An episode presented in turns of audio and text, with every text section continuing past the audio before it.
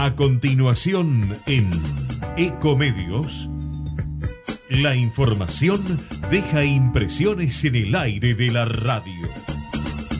Radio Fotos, con la conducción de Santiago Magrone.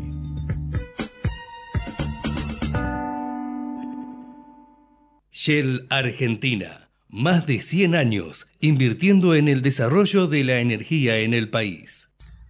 Para TGS, tu seguridad y la de nuestro sistema es un tema de atención y trabajo permanente. Si tenés planeado realizar una actividad cerca de nuestros gasoductos o si ves una excavación u otra irregularidad en nuestras instalaciones, por favor, comunícate al 0800 999 8989, las 24 horas, los 365 días del año.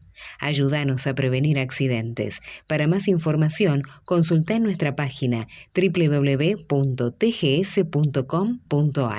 TGS, comprometidos con la vida. La empresa número uno en energía renovable de la Argentina. Lidera con el propósito de hacer del mundo un lugar mejor Lidera con actitud positiva y entusiasta, aprendiendo de los errores. Lidera con resultados concretos. Propósito, actitud, resultados. Liderazgo modo Geneia.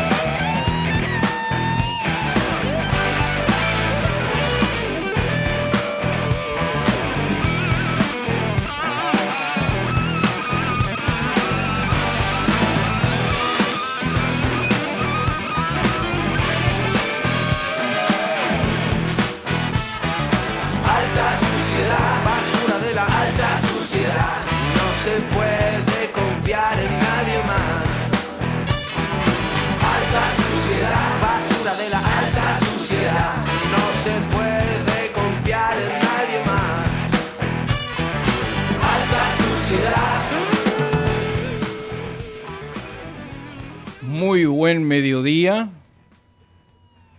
de este viernes 15 de septiembre, 1305.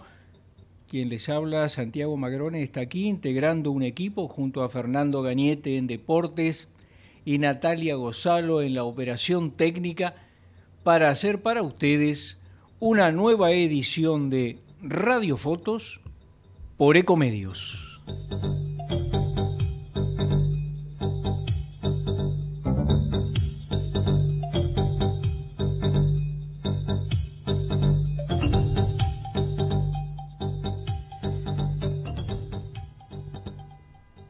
La vicepresidenta Cristina Fernández de Kirchner hace minutos eh, compartió en sus redes el video en el que la, una legisladora estadounidense, Alexandria Ocasio Cortés, expuso en este, la Cámara eh, legislativa, los vínculos entre jueces de ese país y representantes del sector financiero, entre ellos Paul Singer. Eh, Cristina Fernández de Kirchner puso en sus redes este video y eh, redobló sus críticas a los fondos buitre y a los juzgados estadounidenses que fallaron contra la Argentina. Eh, ¿Qué se observa en ese video? Bueno, eh, se observa a Paul Singer compartiendo una jornada de pesca este, junto al juez de la Corte Suprema de Justicia de los Estados Unidos, Samuel Alito. Además mostró fotografías de ambos sonrientes junto a una tercera persona. Y en su exposición la legisladora señala que precisamente este juez no se abstuvo de votar a favor de Paul Singer, por ejemplo, en un juicio contra la Argentina, que hay que recordar fue durante el gobierno de Cristina Fernández, eh, se resistió duramente, desde el punto de vista de las presentaciones de la defensa eh, judicial por parte de Argentina, pero que finalmente esa Corte Suprema, que entre otros integra este señor Samuel Alito, terminó fallando a favor de Paul Singer y terminó costándole a la Argentina 2.400 millones de dólares. Que no te mientan más, dijo Cristina Fernández de Kirchner, eh, al dar difusión, al replicar el video de la congresista norteamericana, denunciando sobornos de Paul Singer a un miembro de esa Corte Suprema que falló a favor de los fondos buitre y en contra de nuestro país por la suma de 2.400 millones de dólares. Leo lo que textualmente manifestó la vicepresidenta de la Nación. Hay un viejo aforismo que reza, dice Cristina Fernández, hay tres cosas que no se pueden ocultar por mucho tiempo. El sol, la luna y la verdad. ¿Mm? Eh, Esto también fue replicado obviamente por, por muchos eh, medios de comunicación, no solo por las redes sociales. Eh, de hecho, en varios portales ya está reflejado eh, no solo la denuncia de la legisladora norteamericana, sino a esta hora también lo manifestado por la vicepresidenta de la Nación. Em, en este sentido, página 12 dice en su portal, tal como lo consignó este diario, el vínculo entre Alito y Singer fue revelado en una investigación periodística publicada el 20 de junio. El viaje revelado ocurrió en julio del 2008 en el lujoso, lujoso albergue King Salmon Lodge de Alaska, ¿eh? según el medio periodístico que denunció esto. Llegaron allí en un jet privado, todos los gastos fueron pagados por Singer, por supuesto. ¿Mm? En su presentación en el Congreso, la legisladora Ocasio Cortés señaló, tenemos una corrupción extraordinaria y una compra al por mayor de miembros de la Corte Suprema. Y afirmó, también me da risa lo que recién escuchamos del lado republicano. ¿Por qué queremos hablar de esto? porque las mujeres perdieron el derecho a decidir, porque comunidades indígenas perdieron derechos, porque las minorías perdieron derechos, porque los trabajadores en todo el país perdieron derechos por este nivel de corrupción, denunció la legisladora. ¿Eh? El millonario que generosamente financió este viaje fue Paul Singer, quien hizo negocios con la Corte por lo menos 10 veces. Y la prensa legal y los medios de comunicación ocultaron su participación, añadió, añadió perdón, la legisladora en su exposición en el Congreso estadounidense. E hizo mención a la causa de los fondos buitres que involucró a la Argentina. En 2014, leo textual, la declaración de la legisladora, el juez Alito, junto a la Corte Suprema, acordó resolver un asunto vital luego de una batalla legal de décadas entre los fondos de cobertura de Singer y Argentina. ¿Creen que Alito se autoexcluyó de este caso?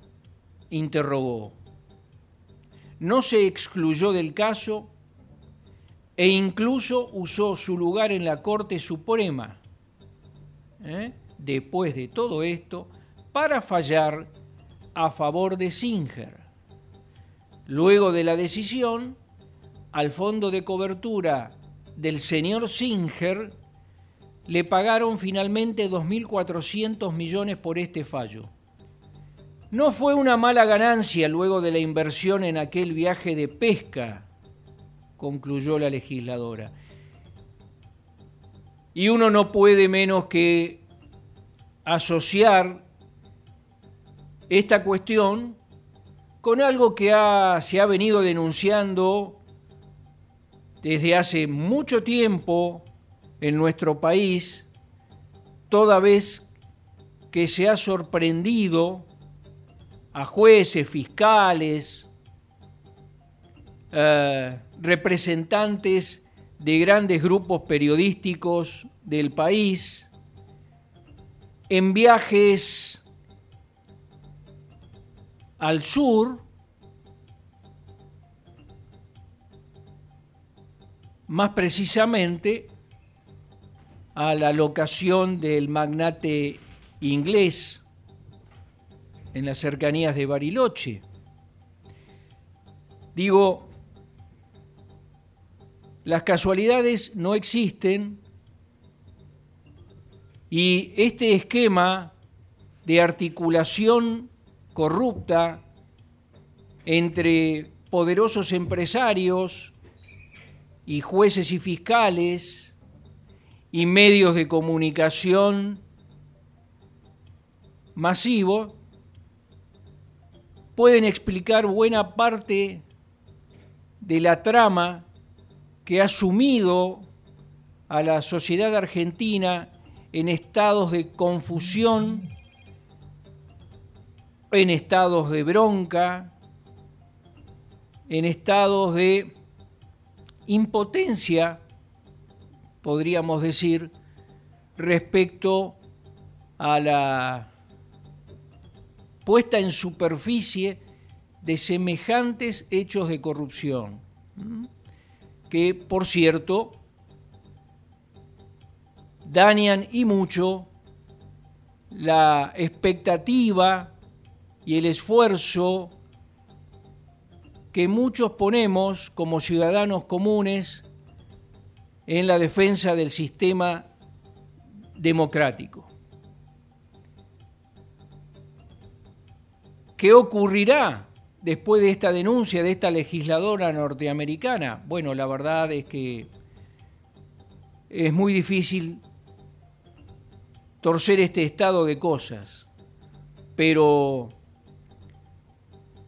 no, no deja de ser eh, gratificante que estas actitudes puedan corroborarse, por lo menos en una parte sustantiva de la dirigencia política, en este caso en el Congreso de los Estados Unidos. Y Esperemos también a ver si esto surte algún efecto positivo en el plano local.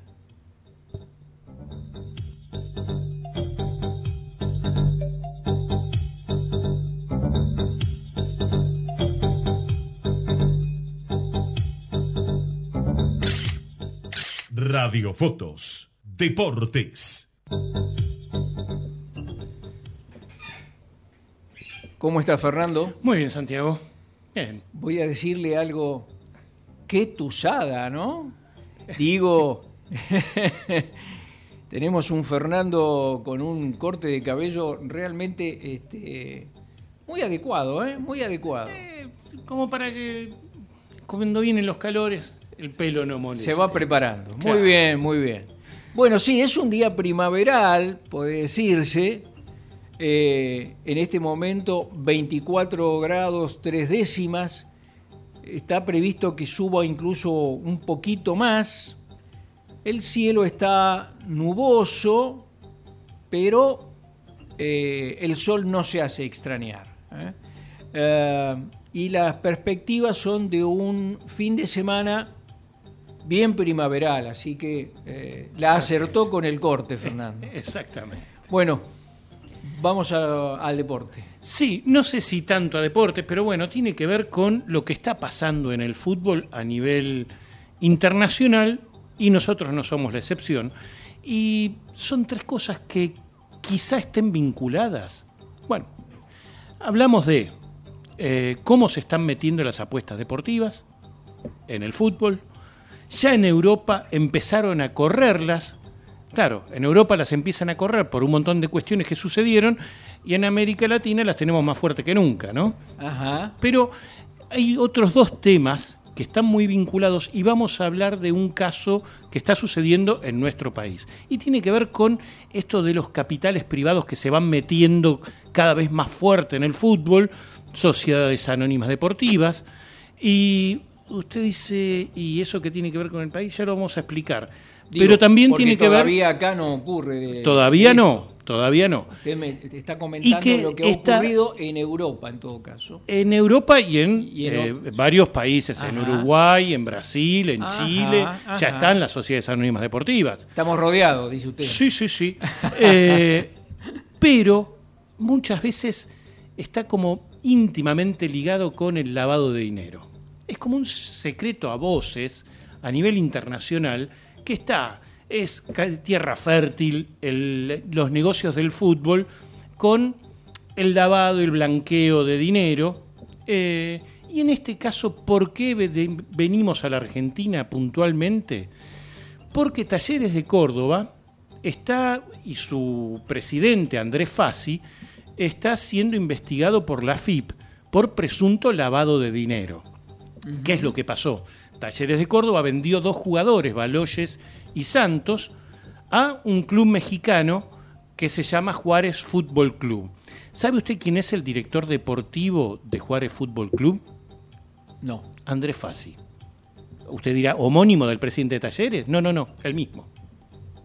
El mismo presidente de Talleres de Córdoba, Andrés Fassi, le vendió al club donde él es director deportivo, presidente deportivo, que es el Juárez Fútbol Club.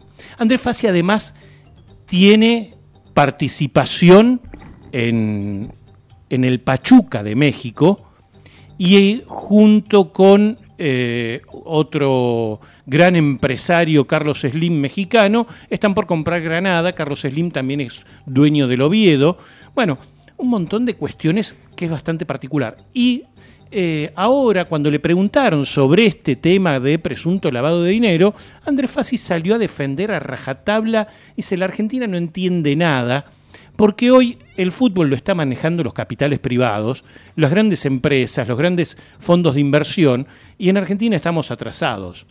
¿Mm? Cabe recordar, Andrés Fassi, además en el 2020, ya tuvo una causa por evasión impositiva.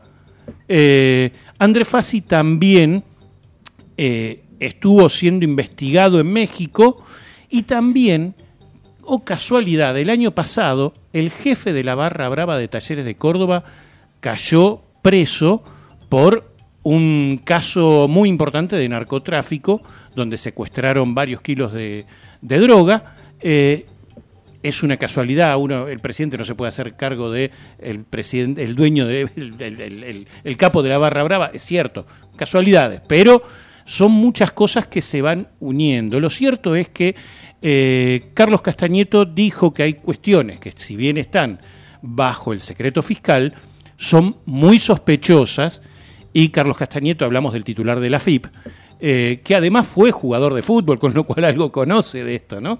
Eh, entonces dijo que se están investigando porque el fútbol se presta mucho a esa triangulación, esa compra y recompra, y que además eh, después terminan vendiendo los jugadores al mayor precio en los países donde eh, menos impuestos pagan.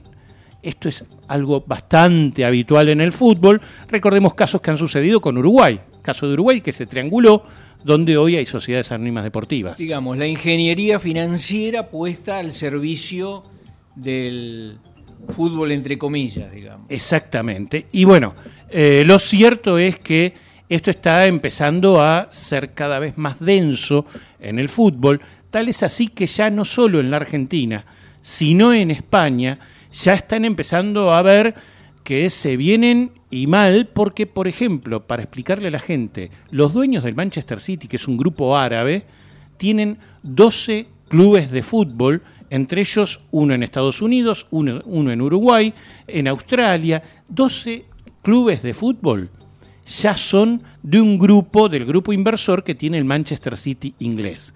Pero no es solo eso, ya hay más de 100 grupos, eh, fondos de inversión, que tienen más de 10 clubes. ¿Mm? Ajá, fondos de inversión. Exactamente, esos, esos este, sí, sí. Eh, esos muchachos que me hizo, me hizo volver, me hizo volver que acaba de dejar, ¿no? Unos segundos atrás, claro.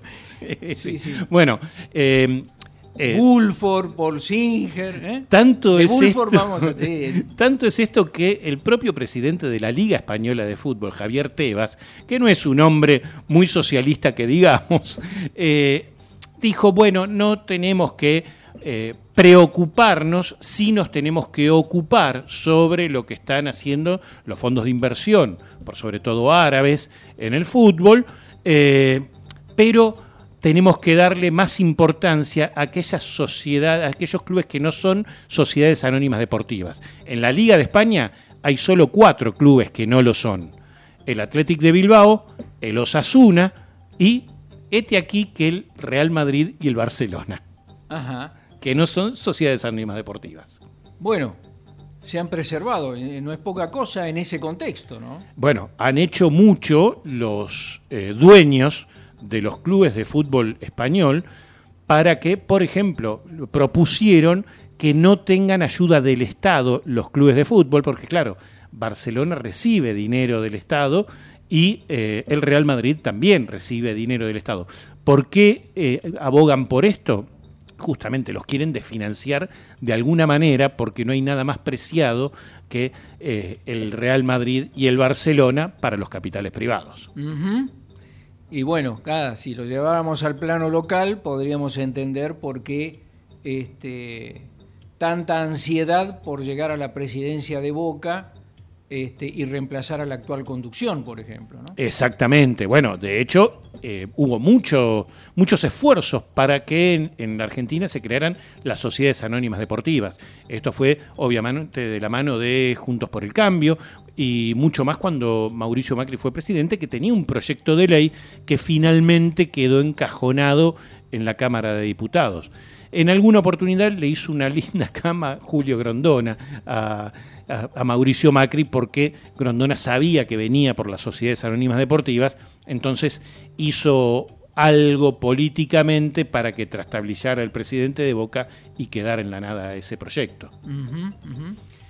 Bueno, eh, igual de las eh, de otros efectos de que están teniendo el tema de las apuestas deportivas, eh, también tiene, tiene- tenemos cosas para comentar. ¿no? Exactamente, sí, sí, sí. Yo, eh, esto esto no ya si- tiene que ver más con, digo, la cuestión de el juego en sí mismo, la incidencia este, sobre los jugadores este, de este tema de las apuestas. Y no solo de los jugadores, ¿eh?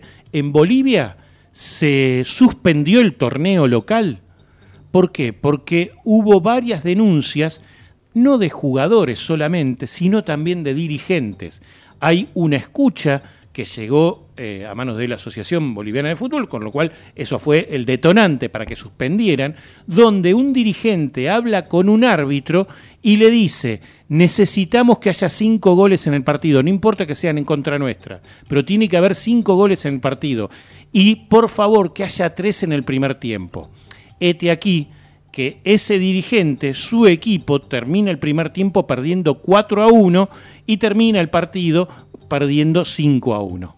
Bueno, esto fue la gota que derramó el vaso y ya suspendieron el fútbol boliviano. Y en Chile, la Corte Suprema suspendió las apuestas deportivas pese a que la Asociación Nacional de Fútbol Chileno tiene como patrocinador a una casa de apuestas deportivas, igual que lo tiene el AFA.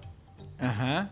Este, ¿Y por bueno, casa entonces cómo andamos? y por casa estamos eh, no bien, porque ya hubo casos, por sobre todo en las divisionales de ascenso, casos de eh, corrupción que se trataron de tapar un poco, porque como es muy difícil comprobar eh, el, amaño de partidos, el arreglo de partidos, pero sí hubo casualmente un grupo de jugadores de distintos clubes del ascenso que fueron desplazados porque eh, se presumía que habían arreglado partidos, amañado partidos y hubo coincidía con apuestas deportivas. Entonces, bueno, hay muchos casos de sospechas, por sobre todo en el fútbol, insisto, de ascenso, aunque hay también en el fútbol de primera, de posibles casos. Y esto mancha porque empieza a perderse la confianza, y es lo peor que puede pasar cuando se le pierde la confianza a algo, y empieza a perderse la confianza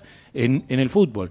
Pero así todo, la AFA no solo lo tiene como patrocinador a una casa de apuestas, sino que si usted ve fútbol por televisión, usted no es de ver fútbol por este, TNT, Fox Sports o esos No, canales, ¿no? Y no. bien. Pero bueno, No, eh, Estoy a sal- me puse a salvo de eso. Bien, en el medio, a lo mejor empiezan a decir, este, ¿quién te parece que será el goleador del partido? Casi como de alguna manera motivando al público a que juegue, en definitiva, que apueste, ¿no? Bueno, eh, me acordé de la famosa y, y sentida frase de Diego, ¿no? La pelota no se mancha. ¿eh? Tremendo. Gracias, Fernando. Vamos a un corte.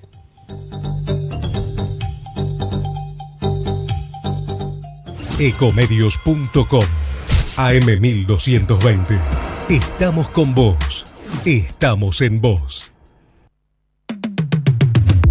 American and Merit Hoteles. Primera cadena hotelera argentina. 3, 4 y 5 estrellas. Más de 20 destinos de Argentina y el Cono Sur. Aprovecha el código promocional Puro Branding con el 10% de descuento para los hoteles Amerian Córdoba Park, Amerian Executive Córdoba, Amerian Buenos Aires Park, Merit San Telmo y Amerian Executive Mendoza Hotel hasta fin de año. No válido para fines de semana largos. American and Merit Hoteles. ¿Cuándo fue la última vez que te tomaste un respiro para ver un amanecer? Descubriendo lugares distintos que te hacen soñar, emocionar. Lugares que se convierten en felicidad cuando compartís ese momento con amigos. ¿Cuánto hace que no te tomas un respiro para descubrir algo distinto? Catamarca es mucho más que un destino.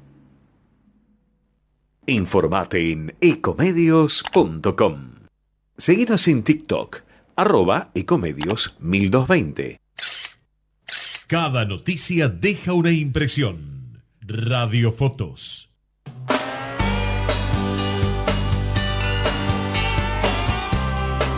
Estoy cansado de buscar algún lugar encontraré. Estoy mal herido, estuve sin saber qué hacer en algún lugar. Te espero. Estoy cansado de esperar. Pero igual, igual no tengo a dónde ir. Ayer la tormenta casi me rompe el corazón, pero igual te quiero. En algún lugar el tiempo y la distancia ya no existen para mí. Lo dejé todo, aunque todo lo recuerdo muy bien. Y a fuerza de partir voy a saber lo que es volver y volver. Uh. Un ángel me vino a buscar. Igual, igual no lo quiero seguir. Me dice la gente que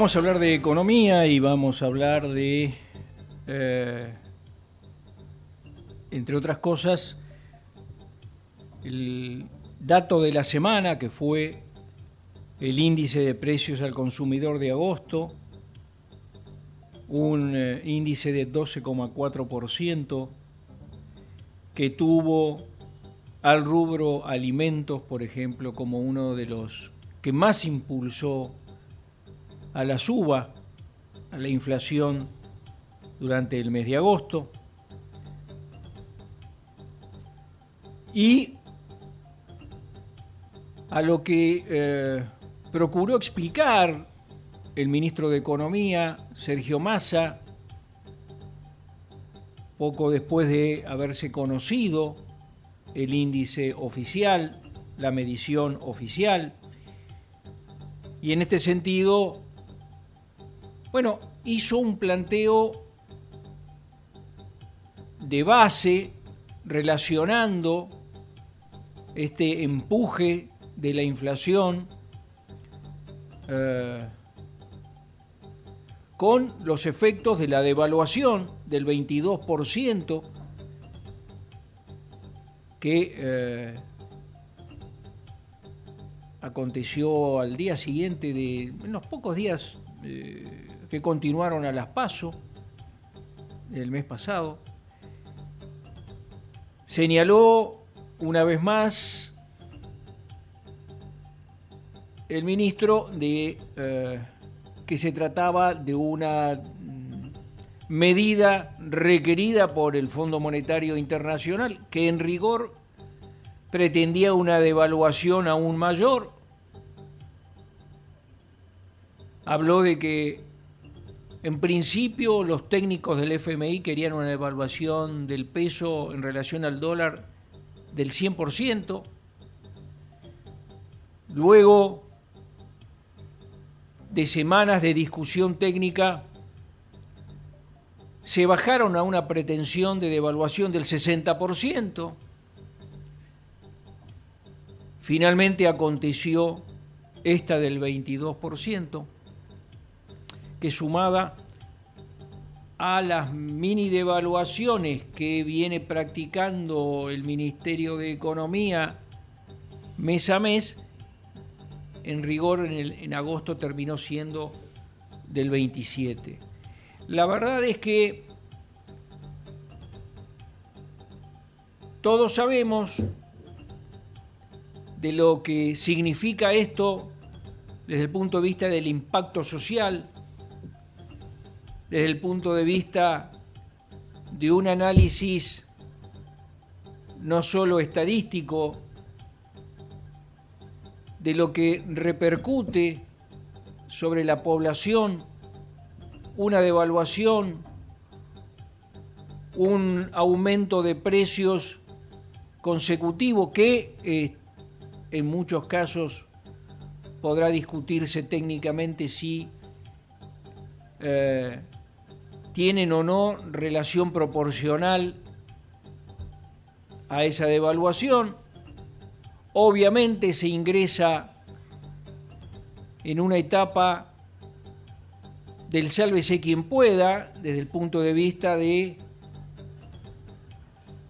el interés de industriales, comerciantes de todo tipo, para tratar de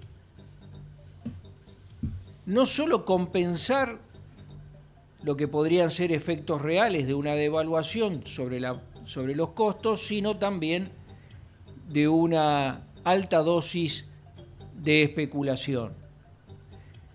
Lo concreto es que socialmente esto significa más pobreza. Casi de inmediato el Ministerio de Economía avanzó con una serie de medidas que en principio suenan a paliativos, veremos si pueden convertirse en medidas de fondo para los sectores asalariados, formales, informales, jubilados, pensionados, beneficiarios de planes sociales. Bueno, se conocieron varias medidas en la última semana. Algunas de ellas tuvo que ver con incrementos en bonos a jubilados y pensionados que cobraban que cobran haberes hasta determinado nivel de ingresos, la mínima, dos mínimas, eh, un ajuste en los programas de pensiones, que es el, como es el caso de las personas con discapacidad. Eh, también,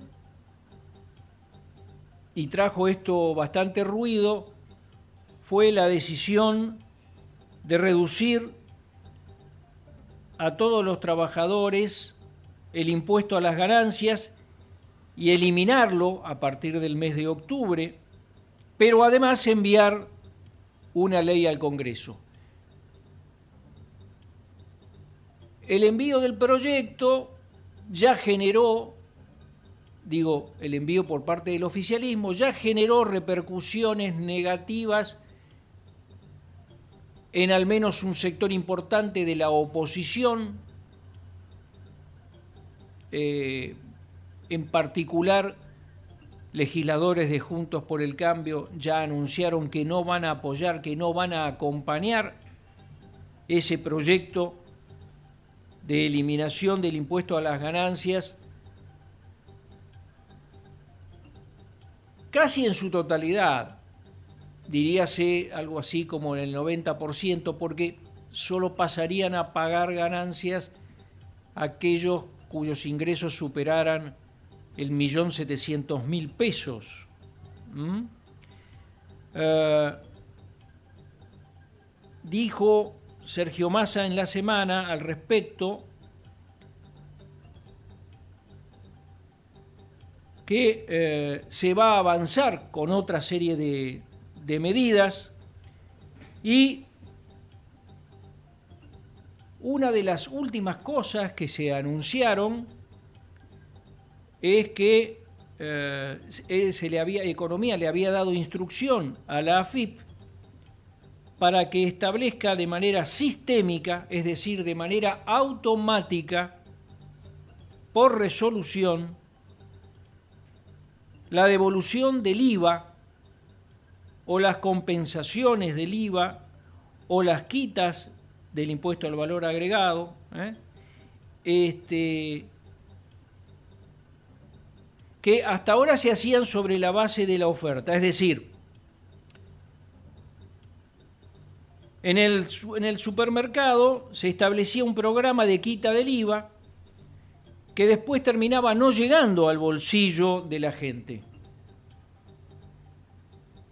Lo que va a ocurrir ahora es que se ha dispuesto un programa, se activa, se ha dicho a partir del lunes, de devolución del 21%, que es el porcentaje que corresponde al IVA, sobre la compra con tarjetas de débito de productos de la canasta básica. ¿eh? Un una medida que beneficiará, que alcanzará, señaló el Ministerio de Economía, a 9 millones de trabajadores y trabajadoras que en Argentina cobran salarios de hasta 708 mil pesos. ¿eh? Entran aquí, señaló Massa, jubilados, pensionados del sistema de seguridad social, eh, monotributistas, aproximadamente 2,3 millones de monotributistas que no tienen otro ingreso, es decir, monotributistas puros, no importa la categoría de su aporte. Eh, bueno, los que cobran la asignación universal por hijo, eh, y bueno, también señaló 440.000 trabajadores y trabajadoras de casas particulares. ¿eh? Este, ¿Cómo va a ser entonces el mecanismo? Eh, uno va, realiza la compra con la tarjeta de débito y va a tener una devolución automática del IVA en esa cuenta, la cuenta que representa la tarjeta de, débito, con la que opera la tarjeta de débito, de hasta 18.800 pesos a lo largo del mes. ¿eh? Hasta 18.800 pesos de devolución en concepto de IVA sobre la base de los montos que usted, esto va a ser proporcional en función de los montos que usted eh, gaste en la compra de estos eh, productos de primera necesidad, digamos, ¿no? Que incluyen alimentos, artículos de higiene y tocador, etc. Eh, bueno, esta es una medida que se supone será más efectiva que la que venía ocurriendo hasta ahora, que era eh, negociar una devolución del IVA con los supermercados que este, seguramente accedían al beneficio, pero que esto usted cuando iba a la góndola ni, lo, ni se enteraba, ni lo veía. ¿eh? Este, ¿Por qué? Porque obviamente el comerciante tiene capacidad de maniobra con el tema precios y estoy acá hablando desde los grandes supermercados hasta comercios minoristas, de manera tal que eh, en este clima tremendo de este, especulación y sálvese quien pueda, este, efectivamente eh, si alguien se quedaba con ese margen de descuento no era precisamente el consumidor. Veremos el efecto que tiene esta eh, medida que acaba de anunciar eh, entonces el ministro Sergio Massa.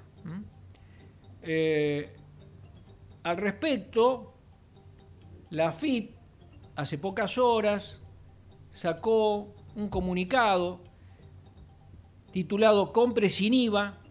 Habrá sorteos, dice, para comerciantes cumplidores y, y también para los compradores. Es decir, la FIP, a los efectos de promover la formalización, esto es, eliminar las ventas no registradas, esas que cuando uno va y compra resulta que nunca aparece el ticket, por ejemplo, eh, y después aparecen falsos tickets, eh, tickets que amagan con ser ticket, pero que en realidad si uno los lee se da cuenta que no tienen valor fiscal. Bueno, para eliminar todo eso, entonces a los efectos de promover la formalización, eliminar las ventas no registradas y garantizar del cumplimiento de este programa el que acabo de detallar, que se llama Compre sin IVA, bueno, la FIP va incluso a implementar sorteos de autos, motos y electrodomésticos, tanto para los comerciantes como para los contribuyentes compradores. ¿eh? Bueno, el programa, como dije, establece una devolución de hasta 18.800 pesos por mes para compras de productos de la canasta básica realizadas con tarjeta de débito eh, y que alcanza a 9 millones de trabajadores que cobran salarios de hasta 708 mil pesos. Decimos todo esto, detallamos todo esto, son iniciativas que implementa el Ministerio de Economía. Eh, en rigor, en este contexto, debemos considerar esto eh, en principio como medidas paliativas que veremos si pueden lograr convertirse en medidas de fondo. En gran parte esto también va a depender del consenso que tengan estas cuestiones, digo, eh, impositivas en el ámbito del poder legislativo de la nación.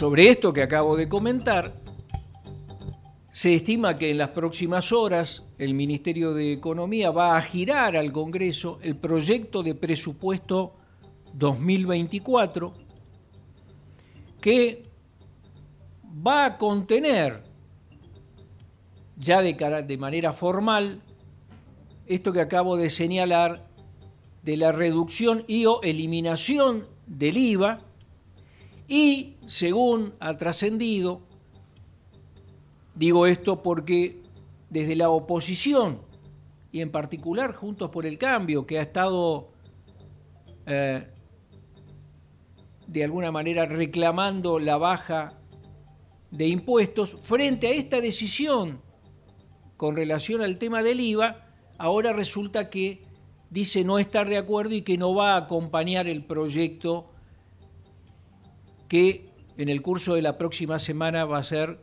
considerado en el ámbito parlamentario.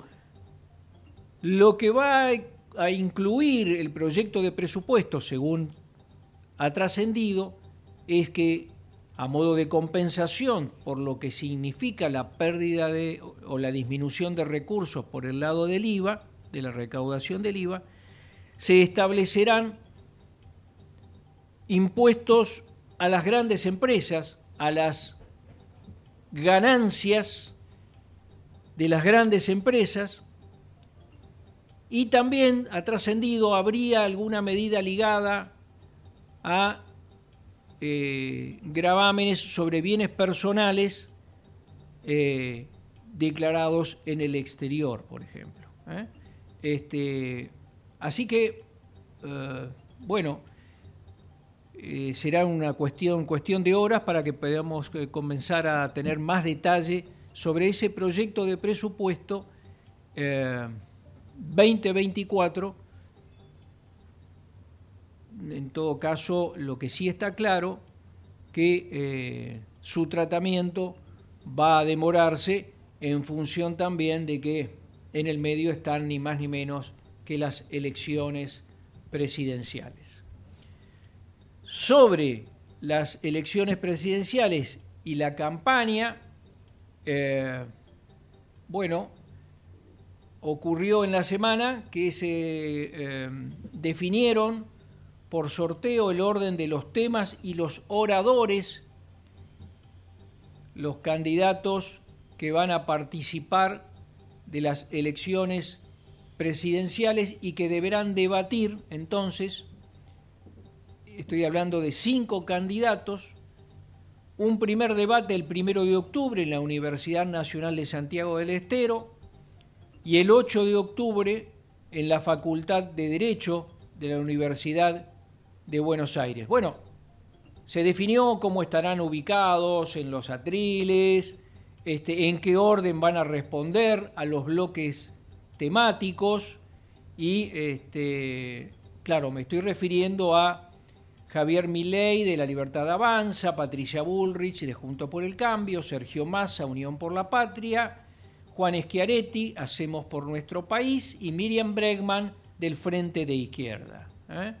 Eh, bueno, más allá de este, la ubicación en los atriles y este, los turnos para ir respondiendo, tiene de interesante este, este debate eh, en submecánica, que habrá un minuto para cada candidato de inicio y otro minuto de cierre, y durante el debate va a existir, cosa que no ocurrió en el debate anterior, la posibilidad de hasta cinco réplicas. ¿eh? Eh, eh, y en definitiva, también es este, clave aquí cuáles son los temas que se van a tratar.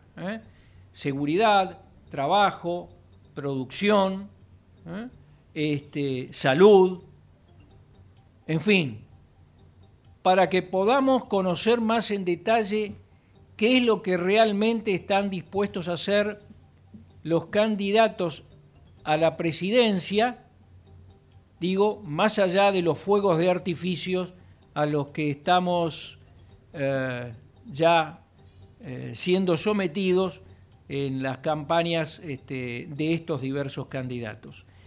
Em, definitiva eh, eh, y ya puesto en situación de candidato Sergio Massa de Unión por la Patria, eh, ha estado planteando, sabemos que estamos en deuda, con el, en, alusión a, nosotros, la, sociedad argentina, en relación a la cantidad de cosas no resueltas por el actual gobierno,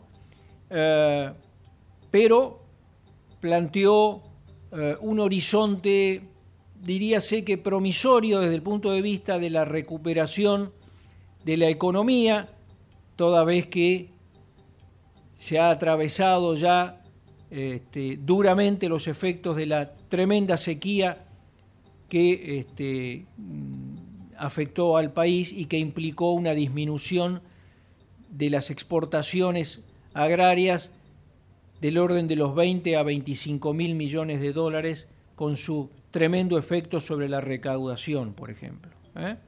Así que bueno, eh, están definidas ya las cuestiones referidas a esos dos capítulos de este, eh, el debate presidencial previo a las elecciones del 22 de octubre y luego se sabe, en caso de balotaje, bueno, habrá un eh, tercer capítulo de un debate y en ese caso entre los dos que salgan eh, más votados en octubre. ¿eh? mientras tanto, bueno, estamos siguiendo atentamente las definiciones más en detalle de las cuestiones técnicas que tienen que ver con las propuestas que en los diversos órdenes este, están realizando los candidatos. De eso hablaremos en nuevas ediciones de Radiofotos. Fernando, ¿tenías algo más? Sí, porque hoy se está disputando la cuarta fecha de la Copa de la Liga, donde por la zona A a las 21 tendremos Colón, Rosario Central y Banfield Argentinos Juniors, en tanto que por la zona B hoy eh, se van a estar enfrentando Tigre, Estudiantes de La Plata, a las 17 horas y a las 18.45 para usted, Defensa y Justicia frente a Boca Juniors. Bien, muchas gracias Fernando. Hicimos radiofotos para usted, Fernando Gañete en Deportes, Natalia Gozalo en la operación técnica, quien les habla, Santiago Magrone, les desea un muy buen fin de semana primaveral por lo que pinta. Y les propongo nos volvamos a encontrar, si Dios quiere, el próximo viernes a las 13 por Ecomedios para una nueva edición de Radio Fotos. Buena semana.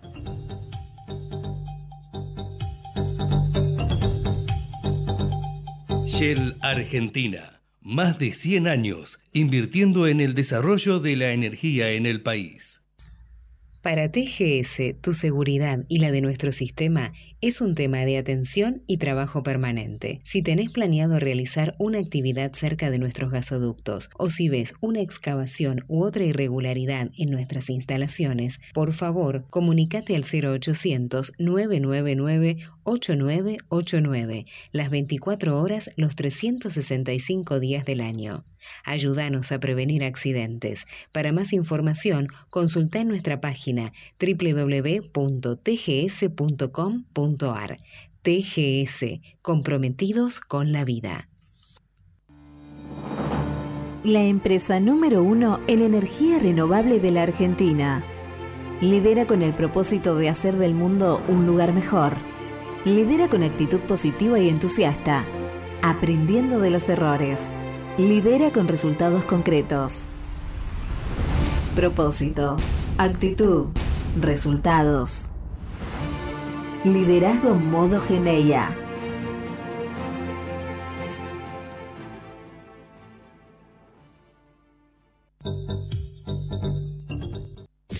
Desde Buenos Aires Transmite LRI 224, AM 1220, Ecomedios